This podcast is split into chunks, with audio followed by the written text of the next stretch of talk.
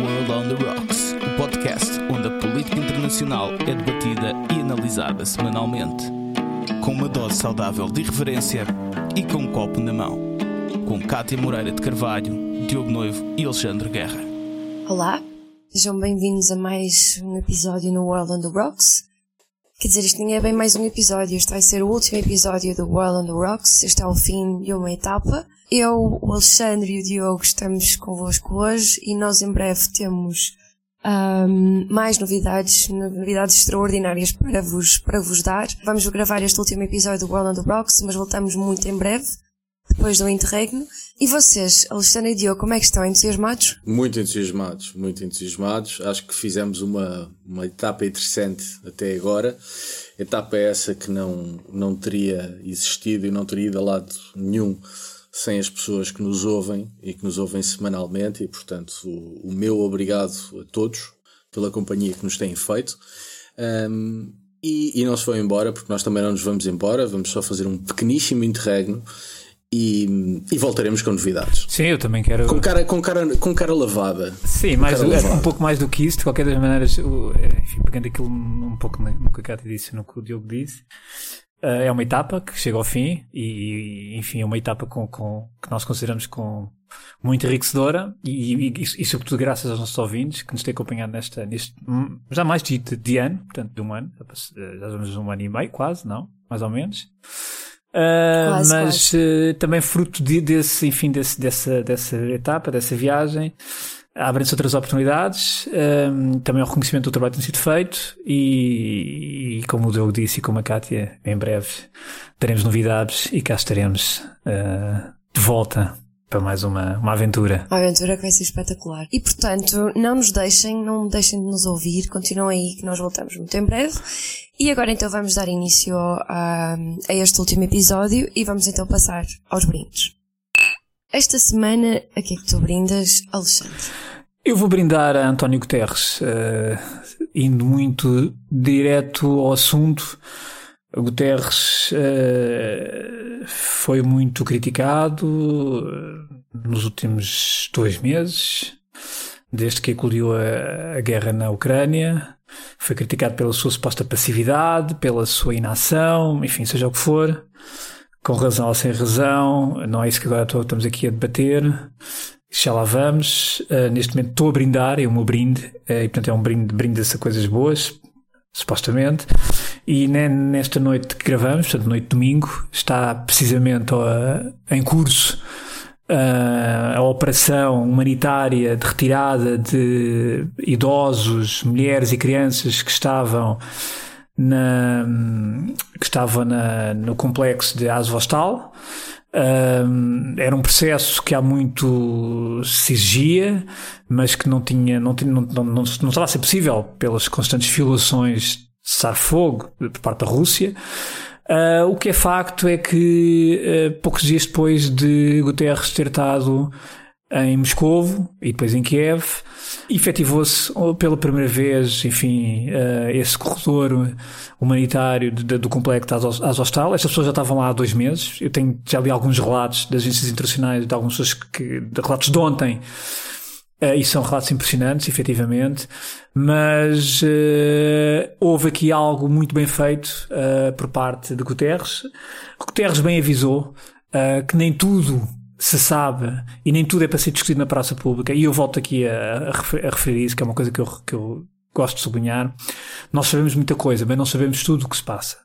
E temos de ter sempre em consideração este fator, esta incógnita. E temos que fazer sempre uma análise de contemplando sempre esta incógnita. E portanto, uh, falamos pelo menos o que se fala são 100 pessoas, não serão muitas, efetivamente no universo de milhares de pessoas que ainda estão, enfim, estão uh, em Mariupol e noutros locais, mas é um, é um, é um, enfim, é um resultado muito positivo e penso que Guterres ganha aqui também, tem um ganho político muito significativo, um, ehm, sobretudo pela operação se verificar tão pouco tempo depois de ele ter ido a Moscou e depois a Kiev. E, portanto, um brinde a Guterres, porque é muito merecedor deste brinde. É um brinde a Guterres, que eu acho muito bem brindado, mas de qualquer das formas ele chegou muito tarde. Sim, isso é outra questão, já lá Para vamos. a guerra, oito, oito semanas. já falamos disso, mas à frente. E tu, Diogo, a que é que tu brindas esta semana? Olha, esta semana não brindo, também não entorno o copo, uh, vou colocar um copo vazio em cima da mesa uh, e explico-me. No próximo dia 5 de maio há eleições uh, legislativas para a Assembleia na Irlanda do Norte e pela primeira vez desde que foi assinado o Acordo de Belfast, ou o Acordo de Sexta-feira Santa, as eleições dizem as sondagens, eh, serão ganhas pelo Sinn Féin. Será a primeira vez que as eleições, ou que o partido mais votado será um partido nacionalista, normalmente o partido mais votado, ou o bloco mais votado, pelo menos, tem sido o bloco unionista. Nós já falámos aqui em episódio anterior, ainda quando estava cá a nossa Cátia Bruno, um, do que está em curso na Irlanda do Norte, do impacto que o Brexit teve na Irlanda do Norte, na forma como, sobretudo, o, o capítulo, a parte do acordo do Brexit diz respeito a fronteiras, a, a, o impacto social e político que isso teve na Irlanda do Norte, sobretudo despertando uh, velhos ódios e velhas tensões e velhas ansiedades. Um, a vitória do Sinn Féin será uh, um fator acrescido uh, de tensão. Importa não esquecer que o, o Sinn Féin foi o braço político, uh, partidário de uma organização terrorista, do IRA, um, que é um partido, como disse, nacionalista, e muito embora a campanha tenha sido feita de maneira diria bastante moderada, é uma moderação que me parece semelhante à de Marine Le Pen nas, nas eleições francesas. Uh, o Sinn Féin tem falado sobretudo de temas uh, uh, caros aos eleitores, como por exemplo o aumento do custo de vida, não tem feito grandes comentários sobre questões identitárias ou nacionalistas, mas parece-me que isso é muito mais uma estratégia eleitoral do que sinal de uma mudança na natureza do partido. E, e parece-me que dia 5 de maio uh, se abre um novo capítulo uh, na política na Irlanda do Norte. É verdade que o governo na Irlanda do Norte resulta uh, de uma partilha de poder. O primeiro-ministro pertence sempre ao partido mais votado, o vice-primeiro-ministro ao bloco oposto, e depois as várias pastas do governo são divididas tendo em conta, uh, de maneira proporcional, tendo em conta uh, os votos para essa urna.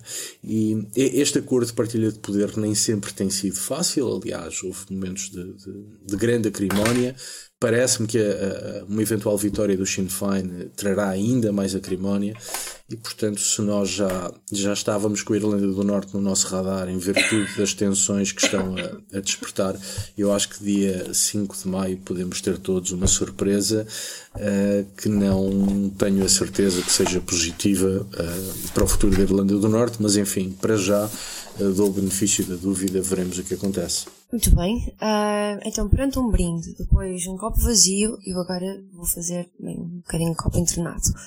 Um, esta semana eu vou falar das Ilhas Salomão. As Ilhas Salomão são um arquipélago de, acho que aquilo tem quase 100 ilhas, uh, no Pacífico Sul, muito perto da Austrália. Estas ilhas anunciaram uh, na semana passada que firmaram um acordo de segurança com a China, isto fez soar os alarmes na Austrália e nos Estados Unidos, porque existe o receio destes aliados de, de China um, estabelecer nas Ilhas Salomão ou noutro, noutro país, noutra nação do Pacífico Sul, uma base militar. Os Estados Unidos já vieram uh, dizer que se tal acontecer que vão retaliar, porque as, uh, as cláusulas deste acordo não são conhecidas, apenas foi anunciado que foi um acordo estabelecido de segurança, mas não é dito o quê. Entretanto, uma delegação dos Estados Unidos já se deslocou às Ilhas Salomão uh, para tentar perceber como é que isto vai funcionar Primeiro-Ministro assegurou que não vai ser estabelecido nenhuma base militar nos Estados Unidos, porque existe este receio, naturalmente, da China estender uh, o seu poderio militar para lá das suas fronteiras. Posto isto, de forma a tentar correr um bocadinho atrás do prejuízo, os Estados Unidos já vieram dizer que vão então abrir uma embaixada nas Ilhas Salomão, que vão enviar um navio ao hospital para facilitar a ajuda médica e outros, e também, por exemplo, vão enviar também vacinas para tentar estabelecer algum tipo de, de proximidade e de relação mais amistosa com, com esta nação. E portanto, um, vamos ver o que é que vai acontecer, um, se realmente a China vai estabelecer uma base militar nestas ilhas ou não. E depois disso, se tal acontecer, o que é que os Estados Unidos um, irão fazer para retaliar, tal como eles disseram que ia acontecer. Um, feitos os brindes, vamos então passar para o Cartas na Mesa. Esta semana, no Cartas da Mesa, aquilo que nós vamos falar vai ser sobre o papel das Nações Unidas. Aquilo que a guerra na Ucrânia veio mostrar é que, uh, se calhar, as Nações Unidas que foram criadas a seguir à Segunda Guerra Mundial com o objetivo primário de evitar uh, uma grande guerra, evitar guerras, conflitos no mundo, se calhar esse grande objetivo está a falhar. Portanto, aquilo que nós vamos falar uh, hoje é sobre o, o, futuro das Nações Unidas, qual é que é o papel das Nações Unidas, qual é que tem sido o papel das Nações Unidas até agora uh, no conflito da Ucrânia? E tentar perceber, vaticinar um bocadinho aquilo que, que se pode esperar daqui para a frente com as Nações Unidas. Eu começo por dizer que um, o propósito das Nações Unidas, tal como está estabelecido na, no preâmbulo da sua carta, é praticar a tolerância, estou a citar, é praticar a tolerância e a convivência em paz uns com os outros, é também uh, a união para manter a paz e a segurança internacionais, assegurar que os princípios uh, são, e institui as instituições são aceites e que a, a, a violência, a, a, força não é usada e também garantir que há o emprego do, dos, dos princípios internacionais para a promoção do desenvolvimento económico e social um, dos povos. A invasão da Rússia da, na, da Ucrânia veio claramente mostrar que todos estes princípios foram violados e, portanto, aquilo que nós vamos discutir hoje vai ser isto. Eu começo, se calhar, por ti, Diogo. Ah, eu ia fazer já uma, provoca... eu ia fazer já uma provocação, mas pronto. Então, se vais fazer já uma provocação. Não, se, se, se, se vais provocar. Eu ia começar pelo Diogo. Se foi só com a guerra da Ucrânia que chegámos à conclusão que a ONU falhou, claro, claro. estávamos nós bem. Foi só uma é provocação. Verdade, é Bom, se calhar começo pelo tema que foi suscitado pelo brinde do Alexandre uh, por António Guterres. Parece-me uh, que a imensa maioria das críticas feitas a António Guterres são uh, injustas e deslocadas, porque o secretário-geral das Nações Unidas não é a cúpula de poder da organização. A cúpula de poder da organização é o Conselho de Segurança, em particular os cinco, cinco membros permanentes uh, desse Conselho de Segurança, dos quais, evidentemente, uh, a Rússia. E, portanto, oh, já agora só sub... convém só clarificar que o Conselho de Segurança das Nações Unidas é composto por 15 membros. Uh, cinco permanentes, cinco permanentes 10 não, 10 permanentes. não permanentes que são eleitos. É rotativos. Sim. Sendo que os cinco uh, uh, têm o poder de veto.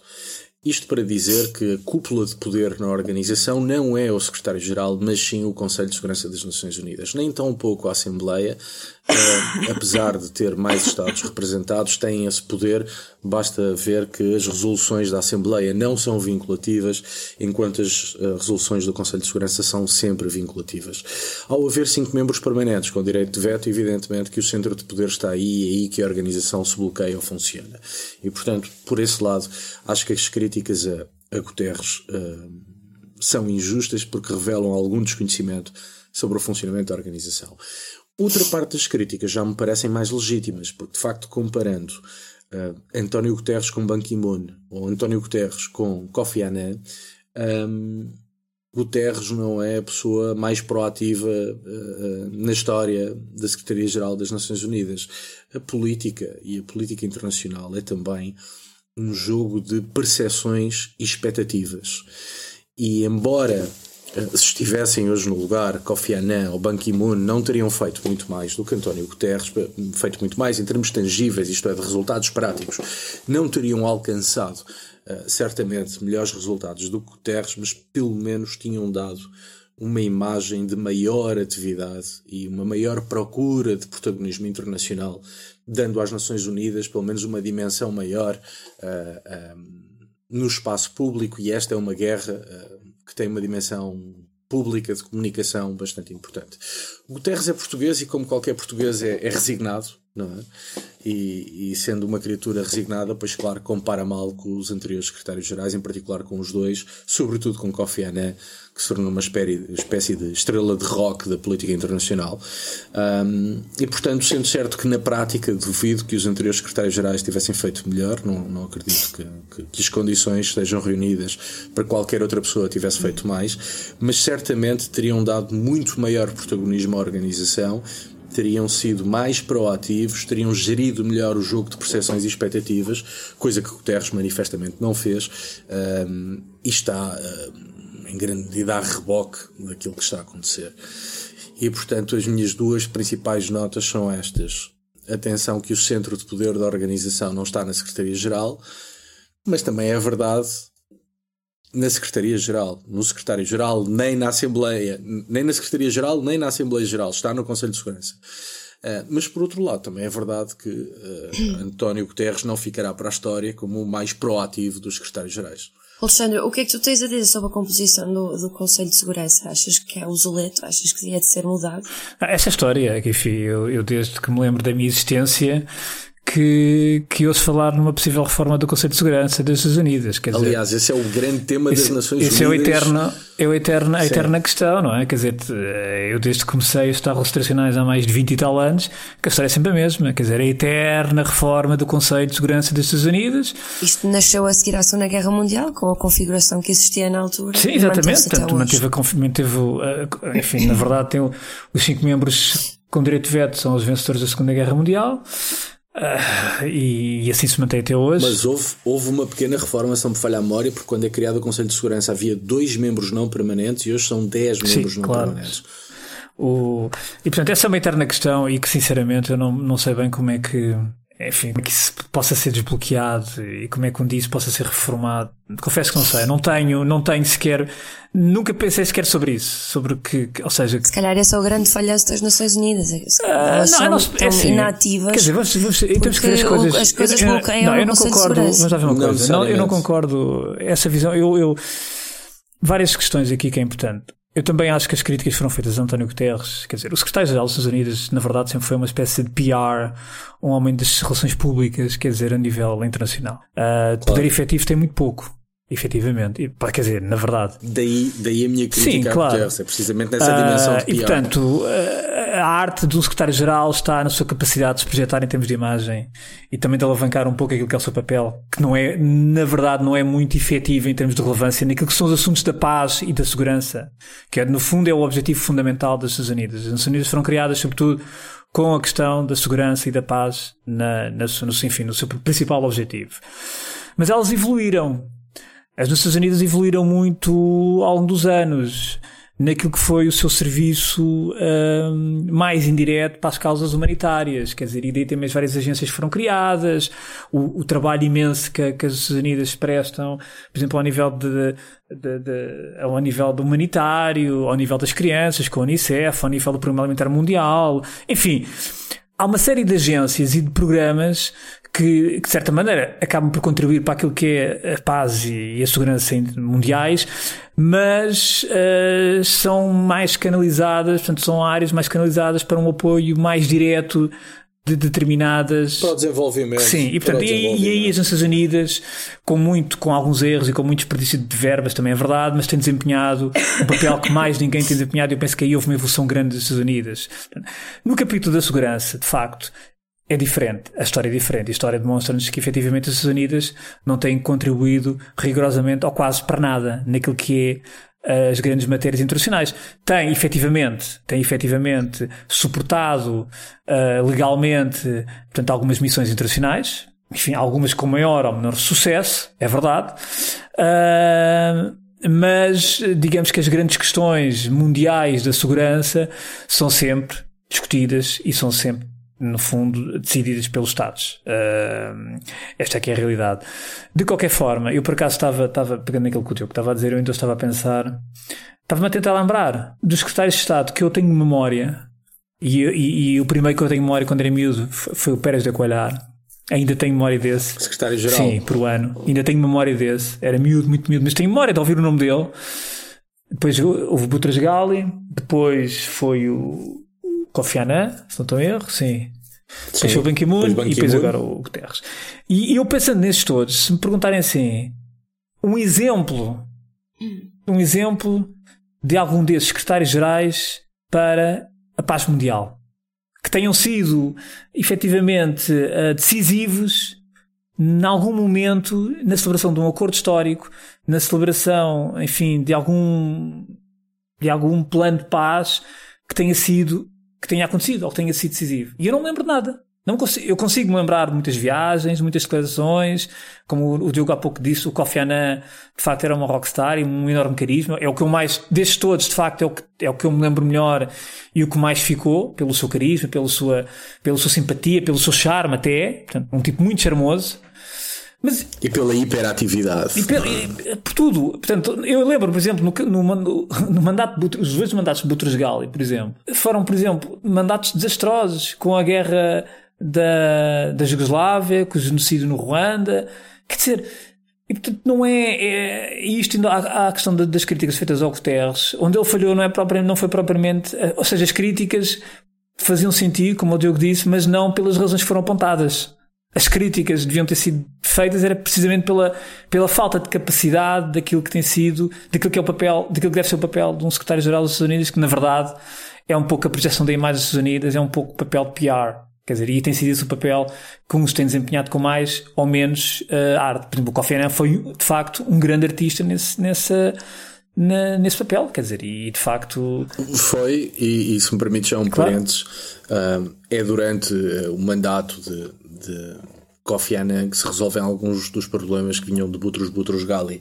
Boutros Ghali foi muito acusado de, de, de estar ao comando no momento em que as Nações Unidas mostraram a sua profunda ineficácia em matéria de, de apoio humanitário. Eh, com, com Kofi Annan, de facto, há um desenvolvimento importante nesse apoio humanitário, há maior presença das Nações Unidas, há falhas, como tu disseste, mas parece-me que a organização se torna muito mais ativa. E, aliás, discutiram-se até coisas muito interessantes houve quem dissesse que, que iam contra a Carta uh, das Nações Unidas, que era, por exemplo, a responsabilidade de proteger, que ficou conhecida como R2P. Ou seja, que as Nações Unidas teriam, em caso de manifesto atentado a direitos humanos, a, condições elementares de subsistência humanitária, teriam o direito e até a responsabilidade de intervir em, em assuntos uh, uh, internos de Estados-membros, ou seja, ingerência na soberania dos Estados. Houve debates interessantes com, com, com Kofi Annan e, e, e, houve alguma mudança na capacidade operacional da organização em matéria humanitária. Agora, estes problemas essenciais que tu estás a falar, e bem, Alexandre, são os mesmos há não sei quanto tempo, porque decorrem da própria composição claro. do Conselho de Segurança. Não? É? Claro, não, e depois repare, depois há outra questão que é Uh, vamos lá ver uma coisa. Isto é, é a questão do sistema internacional. Tu não tens nenhum, nenhum, nenhuma entidade que tenha poder coercivo. Isto não é como na nossa casa, onde há sempre uma pessoa que pode ter poder coercivo sobre os filhos. Ou um Estado onde há o poder coercivo sobre os seus cidadãos. Quer dizer, tu a nível internacional, no sistema internacional, não há uma entidade superior que tenha poder coercivo sobre os Estados. Quer dizer, há uma, auto, uma espécie de auto, há uma espécie de autorregulação, se, formos, se quisermos. Portanto, e o conceito de segurança, na verdade, funciona numa autorregulação. Uh, não há nada que chegue ali e que imponha aos cinco membros uma vontade. Portanto, não há. As Nações Unidas não impõem uma vontade aos cinco membros. Quer dizer, isso não existe. Não existe esse conceito. Não é? E o que presida as decisões dos cinco membros permanentes não é o direito internacional, são os interesses dos Estados. Aliás, o, é preciso ver uma coisa: a criação, do, a criação da ONU, tal como, como foi a criação da SDN, seguiu, no fundo. SDN é a Sociedade das Nações, das exatamente. Teve dois, no fundo, enfim, foram homens que pensaram isto e, e que tinham dois elementos muito, muito presentes. Por um lado, tinha eh, eh, havia dois legados que era preciso conjugar. Por um lado era o legado realista, maquiavélico, que, que, que, tinha no poder e na hierarquia digamos, uh, os fatores predominantes. Mas, por outro lado, era o lado humanista, portanto, um lado de, de, de, daquilo que são valores, paz, etc. E, portanto, e de certa maneira reflete-se naquilo que foi a estrutura, quer da SDN, que também tinha um, um, que também tinha um Conselho de Segurança e tinha uma Assembleia Geral, quer na ONU. Portanto, de certa maneira, a Assembleia Geral reflete aquilo que é o primado do direito internacional, aquilo que são os valores humanistas, os valores, digamos, uh, o legado humanista e, e, no fundo, um pouco a utopia. O conceito de segurança reflete aquilo que é a real política, o realismo político que a história nos que, que vem da história, portanto, e, e, que no fundo tem a ver com as potências e com, com aquilo que são a hierarquia de potências. E portanto, conciliar estas duas, estas duas visões é aquilo que a ONU procura fazer portanto, no sistema internacional. Agora, isto obviamente que é um exercício enfim, que quer dizer que não é fácil de fazer e que, e que está sempre pendente daquilo que são que é a lei do mais forte, para todos os efeitos, não é? Mas repara uma coisa, um, Deixa-me só acrescentar sim, uma coisa, sim. porque eu na última. O, o, o grande historiador, uh, ou pelo menos o homem que escreveu a grande história das Nações Unidas, o Paul Kennedy, que será a minha última rodada, escreve às tantas que a tensão entre soberania e internacionalismo nas Nações Unidas é inerente, persistente e inevitável. Portanto, é basicamente o que estava a dizer o Alexandre, que de facto as Nações Unidas foram criadas uh, com base numa ambição internacionalista, Sim. mas tendo em conta a soberania dos Estados. Porque se não fosse acautelada a soberania dos Estados, o projeto falharia tal como falhou um, a Sociedade das Nações. Aliás, a existência de direito de veto no Conselho de Segurança é uma forma, ou foi uma forma, na sua origem, de manter quer os Estados Unidos, quer a União Soviética, empenhados no projeto de construção das Nações Unidas. Porque se não fosse por esse direito de veto, muito provavelmente os Estados Unidos e a União Soviética não participariam da Organização das Nações Unidas. E sem Estados Unidos e sem União Soviética, em boa verdade, a Organização das Nações Unidas não existiria. E, portanto, há um equilíbrio, como dizia o Alexandre, ou, ou melhor, a vida das Nações Unidas em matéria de segurança internacional é, é este equilíbrio, é esta procura constante por equilíbrio entre internacionalismo e soberania que é algo que está implícito à própria organização. Sim. Isso, uh, uh, confesso que podemos falar da reforma das Nações Unidas, tudo aquilo que quisermos. Há, aliás, projetos interessantíssimos para a reforma do Conselho de Segurança, mas nenhum desses projetos resolve este problema de fundo que faz parte da própria natureza da organização. E, e é, um, é um projeto, ou é um problema, melhor dizendo, que não tem solução. Uh, uh, e dia que tenha solução, quer dizer que o contexto internacional mudou completamente, mudou radicalmente. Exatamente, Sim. essa é que é a questão. Essa é que é a questão. Mas, ok, então não tendo, não tendo solução, então se calhar podemos para pensar aquilo que o, que o Zelensky, quando, quando se dirigiu às Nações Unidas, acho que foi no dia 5 de Abril, ele colocou a questão que foi Senhoras, meus senhores e minhas senhoras, vocês estão prontos para fechar as Nações Unidas e admitir que a lei internacional se foi, acabou? Se a vossa mas resposta é, que... é, não, então ajam imediatamente. Mas essa é uma declaração uh, inteligente, claro. muito inteligente, mas Sim. propagandística Sim. de Zelensky. Sim. Sim, mas Porque, a minha questão é: as Nações Porque, Unidas estão mesmo falhadas e falidas? Mas não é de novo, quer dizer, não há nada de novo uh, uh, uh, na inoperância das Nações Unidas. Como disse o Alexandre, aliás, há pouco absolutamente nada de novo. Sim. E a relação do, do, direito internacional, eu como, como mais politólogo, uh, uh, os meus camaradas uh, de direito e de relações internacionais, alguns, sobretudo os que vêm de Coimbra, acharão que eu sou um fascista. mas o que é facto é que o direito internacional funciona na justa medida em que os Estados estejam interessados claro. nisso. Ao contrário do que acontece dentro de um país em que existem órgãos de poder judicial, polícias, instituições nas quais assenta a própria existência do Estado, o direito internacional existe quando e se Estado, os Estados entenderem que ele deve existir. É claro que, do ponto de vista de direitos humanos, há direitos humanos que são reconhecidos por todos. E é verdade que aquilo que são os direitos humanos está suficientemente consolidado e todos os entendemos da mesma maneira. Agora, quando há um atropelo aos direitos humanos, e coisa que não falta são atropelos aos direitos humanos cotidianos. Na China, por exemplo, país do qual falamos pouco, são cotidianos. O próprio Estado chinês está montado numa lógica que viola, por definição, direitos humanos fundamentais. E quando isso acontece, não funciona o direito internacional porque as grandes potências, nomeadamente a China e a Rússia, não estão interessadas em que o direito mas, internacional oh, Diogo, funcione. Mas eu... Portanto, o direito internacional é muito Sim, diferente do direito Mas nacional. eu até mais longe, eu não seria tão... Eh, eu percebo esse ponto, mas eu acho que... Quer dizer, nós não podemos olhar só para as Nações Unidas numa lógica da guerra e paz. Como há pouco disse, porque as Nações Unidas tornaram-se muito mais do que isso. Quer dizer, nós temos que perceber que certo na, com a criação das Nações Unidas foram criadas uma série de estruturas e organizações internacionais que hoje em dia são muito válidas e que, e que no fundo são efetivas. E mesmo ao nível do direito internacional, claro. houve uma evolução grande a partir dos anos 90. Temos que ver, por exemplo. Enorme, uh, enorme. Por exemplo, mesmo ao nível do Tribunal Internacional de Justiça, que é um tribunal que é para os Estados, mesmo ao nível desse, do TIS, quer dizer, há decisões que são acatadas pelos Estados. Aliás, Portugal próprio já teve, quer dizer, vários processos. Isso é através das convenções e dos vários tratados. Exatamente, ou seja, agora, mas nem todos os países são signatários. Certo, mas quando há uma vontade, digamos, da maioria dos Estados, sobretudo das principais potências, na aplicabilidade mas é que esse é o desses, ponto, desses, desses é sim, mas ponto. muitas vezes há, quer dizer, muitas vezes há. Exemplo, não, claro é que há. Digo... Agora, o ponto é que só funciona ah, claro, quando essa claro, vontade claro. existe. Repare, claro. por exemplo, o, Tribunal, ao nível de direito internacional, por exemplo, o Tribunal para os crimes da Jugoslávia, efetivamente, bem ou mal, foi um passo em frente naquilo que por exemplo. Mas houve mais, houve tri tribunais ad hoc que foram criados uh, Ruanda, uh, enfim, houve, por exemplo, um tribunal especial que neste momento que diz que está no, que, que está no Camboja, enfim, com, são, são tribunais com diferentes, com nuances, é certo, mas são tribunais internacionais, de certa maneira. E portanto, houve uma evolução, não é? Uh, agora, é, tudo isto resulta quando há vontade internacional, não é? Tem que haver uma vontade internacional para que isso seja aplicado, porque não há uma entidade com que, mais do que vontade internacional é o que tu disseste há pouco, é vontade das, das grandes sobretudo potências. das grandes potências, exatamente. Porque, aliás, Portugal, por, por exemplo, se formos a ver. Porque pode ser 90% dos países do mundo, é exatamente. Acordo, mas se as grandes não, potências não tiverem, não estiverem, isso nunca é implementado. Claro, é indiferente. É diferente e, portanto. É o que está a passar agora neste caso da Ucrânia, porque a Rússia tem direito, direito de veto e, portanto.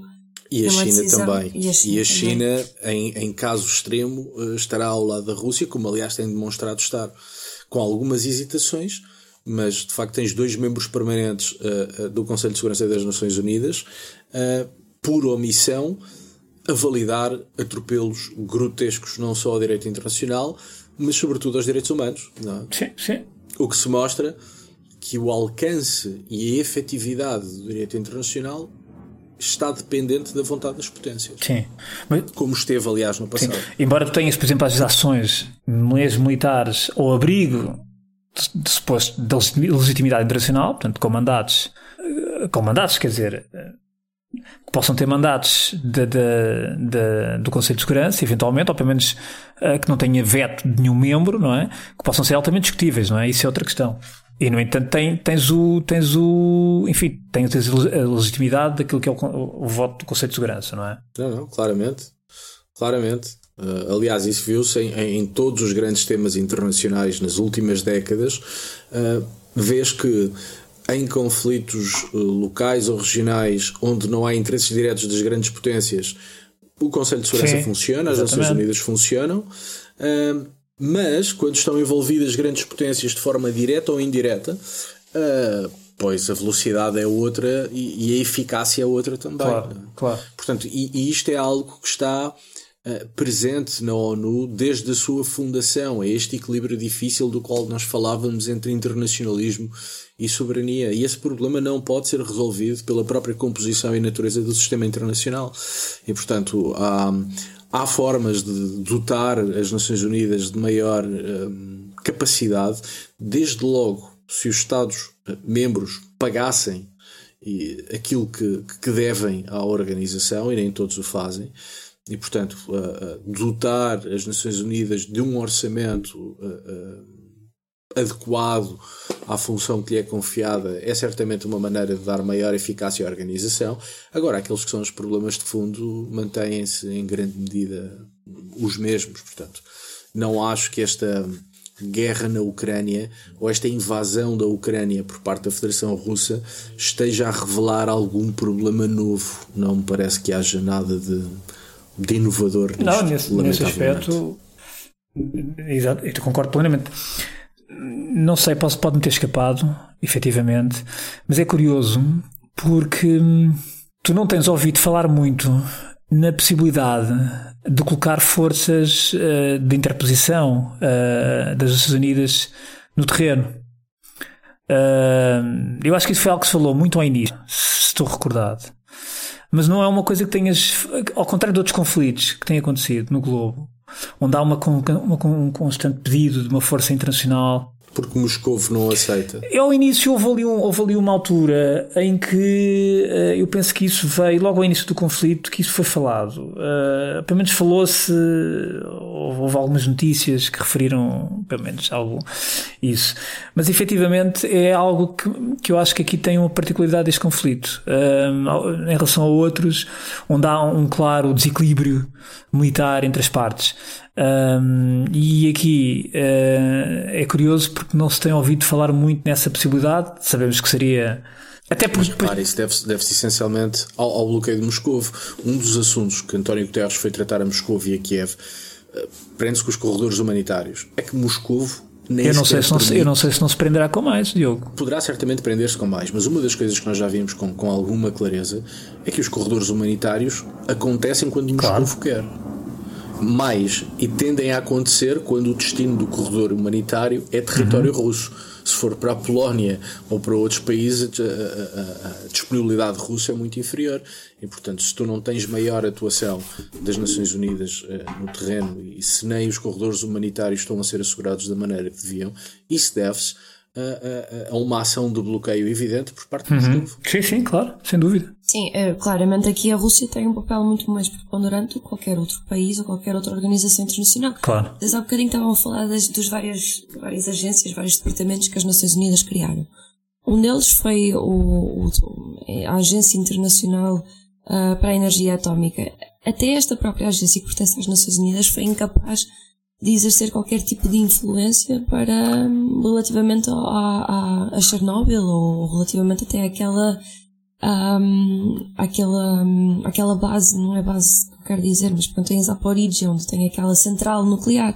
Portanto, até isso falhou. Está bem, Cátia, mas é assim, temos que ser um bocadinho. As Nações Unidas, as mas é várias é assim, agências têm, ser... têm falhado é, largamente. Para mim, para mim tens um exemplo mais interessante que é o exemplo do Iraque.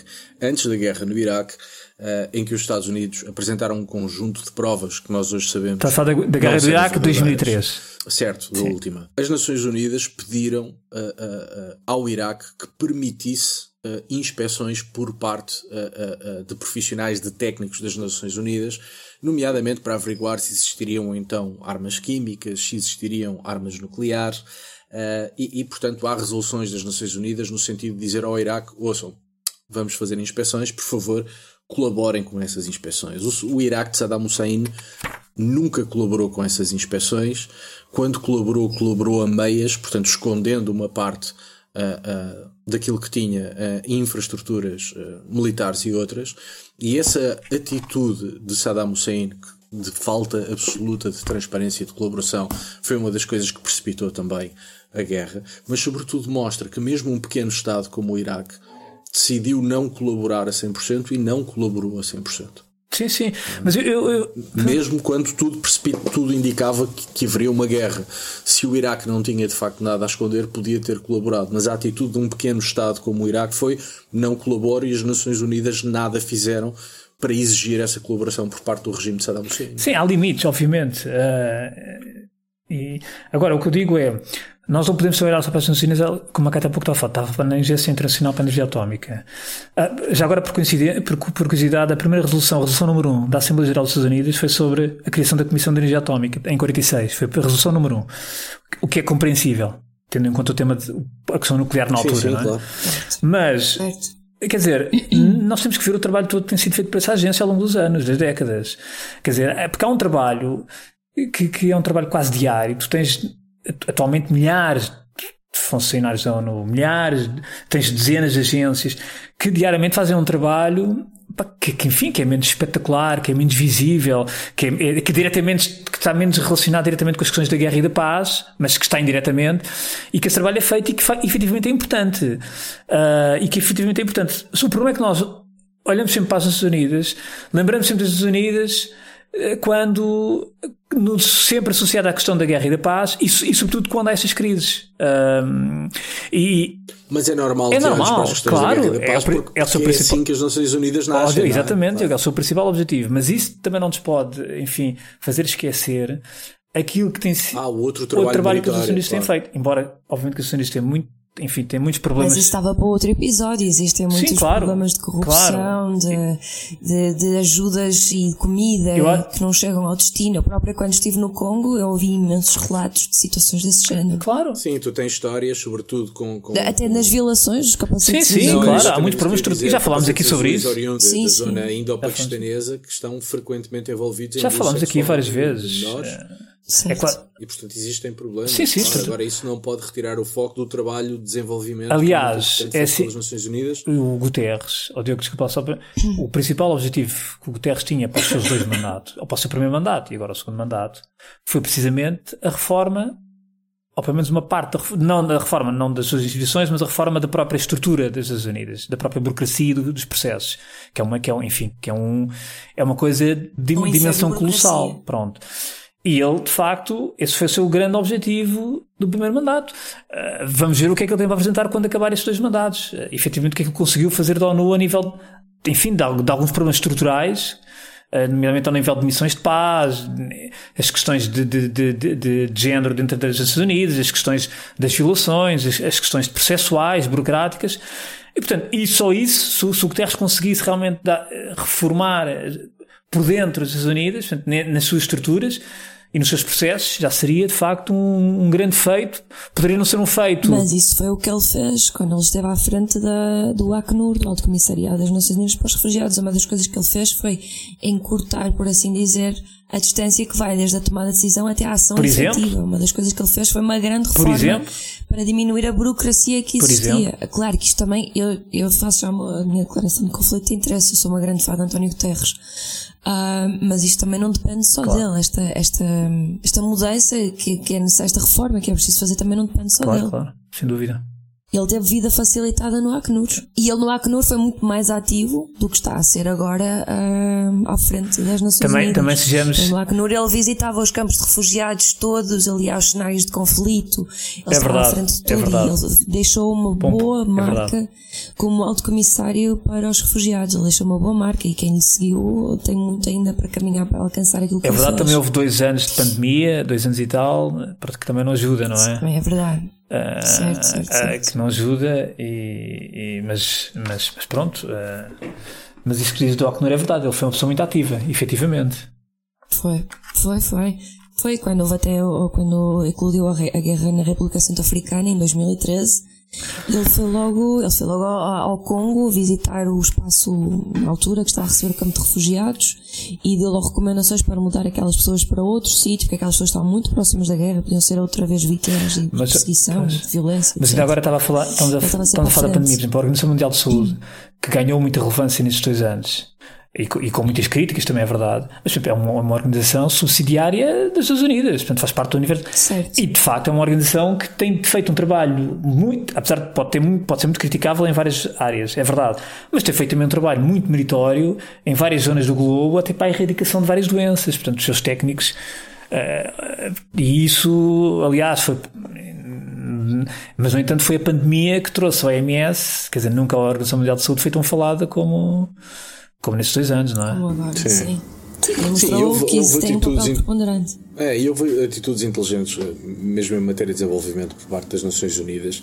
Eu vi essa parte na Etiópia em que trabalham essencialmente ONGs, mas ONGs eh, em estreita colaboração com as Nações Unidas, Sim. porque as Nações Unidas percebeu que em partes do território as ONGs são muito mais eficazes do que a própria ONU e portanto também houve essa capacidade de perceber, ok, há quem faça melhor do que nós, vamos apoiar quem faz ah, e, e, portanto em matéria de desenvolvimento, de, de, de erradicação de, de- de determinadas doenças, eu vi sobretudo em crianças, um, que as Nações Unidas têm feito um trabalho importantíssimo e mantêm presença em sítios onde fazem muito pouco, mas essa presença é importante. Estou-me a lembrar da Somália, uh, onde é importante uh, manter essa Sim. presença, quanto mais não seja por razões Sim, políticas. sim.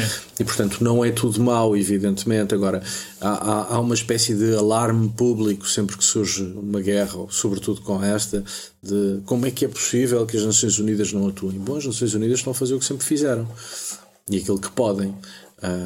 Há de facto um secretário-geral que é menos proativo que os seus antecessores, mas enfim, olhando para a matéria de facto, não, não há aqui, Havia a muito meu novo, ver, não há nada Sim, de e, novo. e esse- essa, essa menos proatividade do Guterres não quer dizer que os outros com mais atividade, que na prática depois conseguissem mais resultados. Atenção. Sim, sim, não, Sim, foi sim, meu é ponto. isso, Estou é convencidíssimo que Pois. Ban Ki-moon e Kofi Annan, em termos práticos, não Sim, sim. teriam conseguido mais do que António Guterres. Também não tenho dúvida nenhuma que quer Ban Ki-moon, quer Kofi Annan teriam colocado a, a- a ONU no centro Mas o Ban Ki-moon era um bocadinho apaga- apagado, ó Diogo. Era um-. Mas tinha uma O Ban Ki-moon estava mais capacidade voltado para as questões climáticas. tinha uma Bom, capacidade, porque também era a agenda internacional à altura, mas Sim, ele tinha sim, uma verdade. capacidade de afirmar, eh, de afirmação própria e de afirmação da organização que António Guterres não tem. E, portanto, não tenho dúvidas que eles teriam colocado as Nações Unidas num lugar de maior destaque. Agora, na prática, o resultado, estou convencido, seria o Sim, mesmo. sim. E pronto, a conversa já vai longa. Eu acho que nós temos que terminar por aqui. E passamos à última rodada. Na última rodada, ahm, Diogo, o que é que tu nos trazes para a última rodada? Bom, eu já adiantei a minha última rodada. É um livro escrito por Paul Kennedy chamado O Parlamento do Homem, a História das Nações Unidas. O livro é de 2008, mas foi editado em Portugal pelas edições 70 em 2009. Paul Kennedy, eh, professor eh, na Universidade de Yale, é autor de um grande, grande livro muito importante chamado Ascensão e Queda das Grandes Potências, um clássico da historiografia moderna.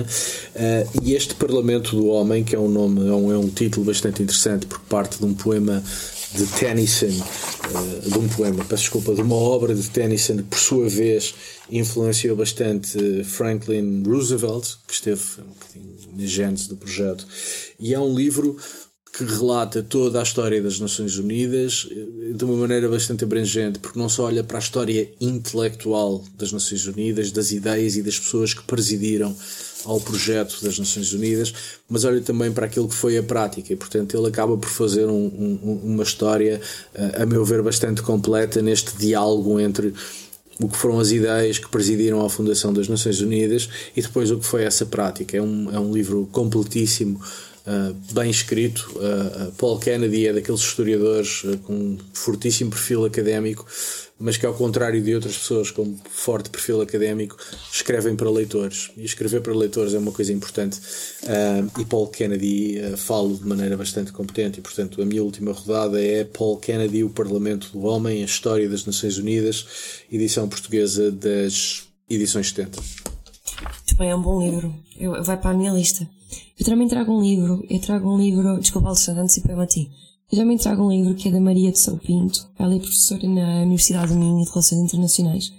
O livro chama-se As Nações Unidas e a Manutenção da Paz e as atividades de peacekeeping de outras organizações internacionais.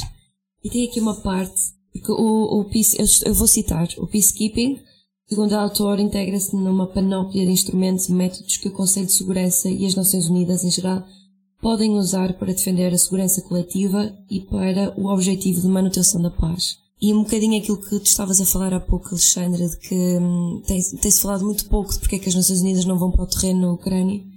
Ela aqui diz que no contexto da Guerra Fria o Conselho de Segurança não conseguiu chegar a acordo quanto à imposição dos mecanismos de paz nomeadamente a constituição de um corpo de forças armadas ao serviço das Nações Unidas. E para colmatar esta falha foi aí precisamente que as Nações Unidas desenvolveram uh, estes instrumentos de peacekeeping, que são menos comprometedores e que não interferem com os interesses das superpotências. Portanto, este livro fala de, das várias missões de peacekeeping que existiram ao longo, enfim, desde que as Nações Unidas existem, e tem alguns casos de, tem alguns casos uh, práticos um, de, destas, destas missões de peacekeeping que as Nações Unidas já têm vindo a implementar ao longo do tempo. Alexandre, o que é que tu nos trazes para a última rodada? Eu trago a música, a música direta da Assembleia Geral das Nações Unidas uh, de sábado, sábado, de ontem, hoje é dia 1, de ontem exatamente, uh, numa iniciativa chamada Global Concert, uh, uma iniciativa enfim, que já tem alguns anos nas Nações Unidas e que este ano voltou ao palco, ao palco, enfim, entre aspas, mas à Assembleia Geral das Nações Unidas, uh, onde ontem se realizou um concerto com vários músicos de jazz, a propósito do Dia Internacional de Jazz, porque o jazz sempre foi uma música importante naquilo na chamada Public Diplomacy, Uh, a nível portanto, de criar pontes culturais entre os povos. Aliás, os Estados Unidos, nós já, já falamos aqui uma vez, os Estados Unidos desenvolveram muito essa, essa public diplomacy nos anos 60 com muitos músicos de jazz. Um, aliás, foi, foi com base nessa public diplomacy que, por exemplo, uh, álbuns como Getz, Gilberto, uh, de 64, uh, de Bossa Nova, surgiu uh, precisamente por, enfim, por influência de outro músico, um guitarrista Charlie Bird, que tinha vindo da, da América do Sul numa tour patrocinada também, promovida pelo Departamento de Estado e que apresentou a Bossa Nova ao Stan Getz. E, e portanto isto é uma, é uma, é uma política que tem, enfim, está muito enraizada e um, um, um outro artista que tem, tem tentado muito envolvido noutra música tem sido o Herbie Hancock, uh, enfim, o icónico músico jazz, que teve à frente este Global Concert, portanto ele teve, enfim, foi o anfitrião e, e, e deste, deste concerto. Ele tem, o Herbie Hancock lançou o último álbum dele em 2010, álbum de estudo, um projeto chamado Imagine Project, que foi precisamente um álbum também que resulta de uma série de viagens que ele fez pelo mundo fora, também apoiado pelo Departamento de Estado norte-americano. E, e, nesse álbum ele tem uma música, o Imagine de John Lennon, Portanto, uma versão espetacular com vários músicos de jazz e, e vários músicos também de, de, world music de vários países. E ele no concerto de ontem, portanto, neste, neste concerto que teve vários artistas, de, enfim, de, de, de, várias partes do mundo, ele termina uh, o Global Concert precisamente com esta música, Imagine, com esta versão espetacular, que tem vários músicos uh, jazz que tiveram ontem na Assembleia Geral dos Estados Unidos. Eu, para quem quiser, pode ir ver ao, ao canal de televisão da, das Estados Unidas, está lá o concerto todo, duas horas, portanto, os músicos na, na, no palco da Assembleia Geral ou, enfim, para fazia, não é? Um cenário muito bonito.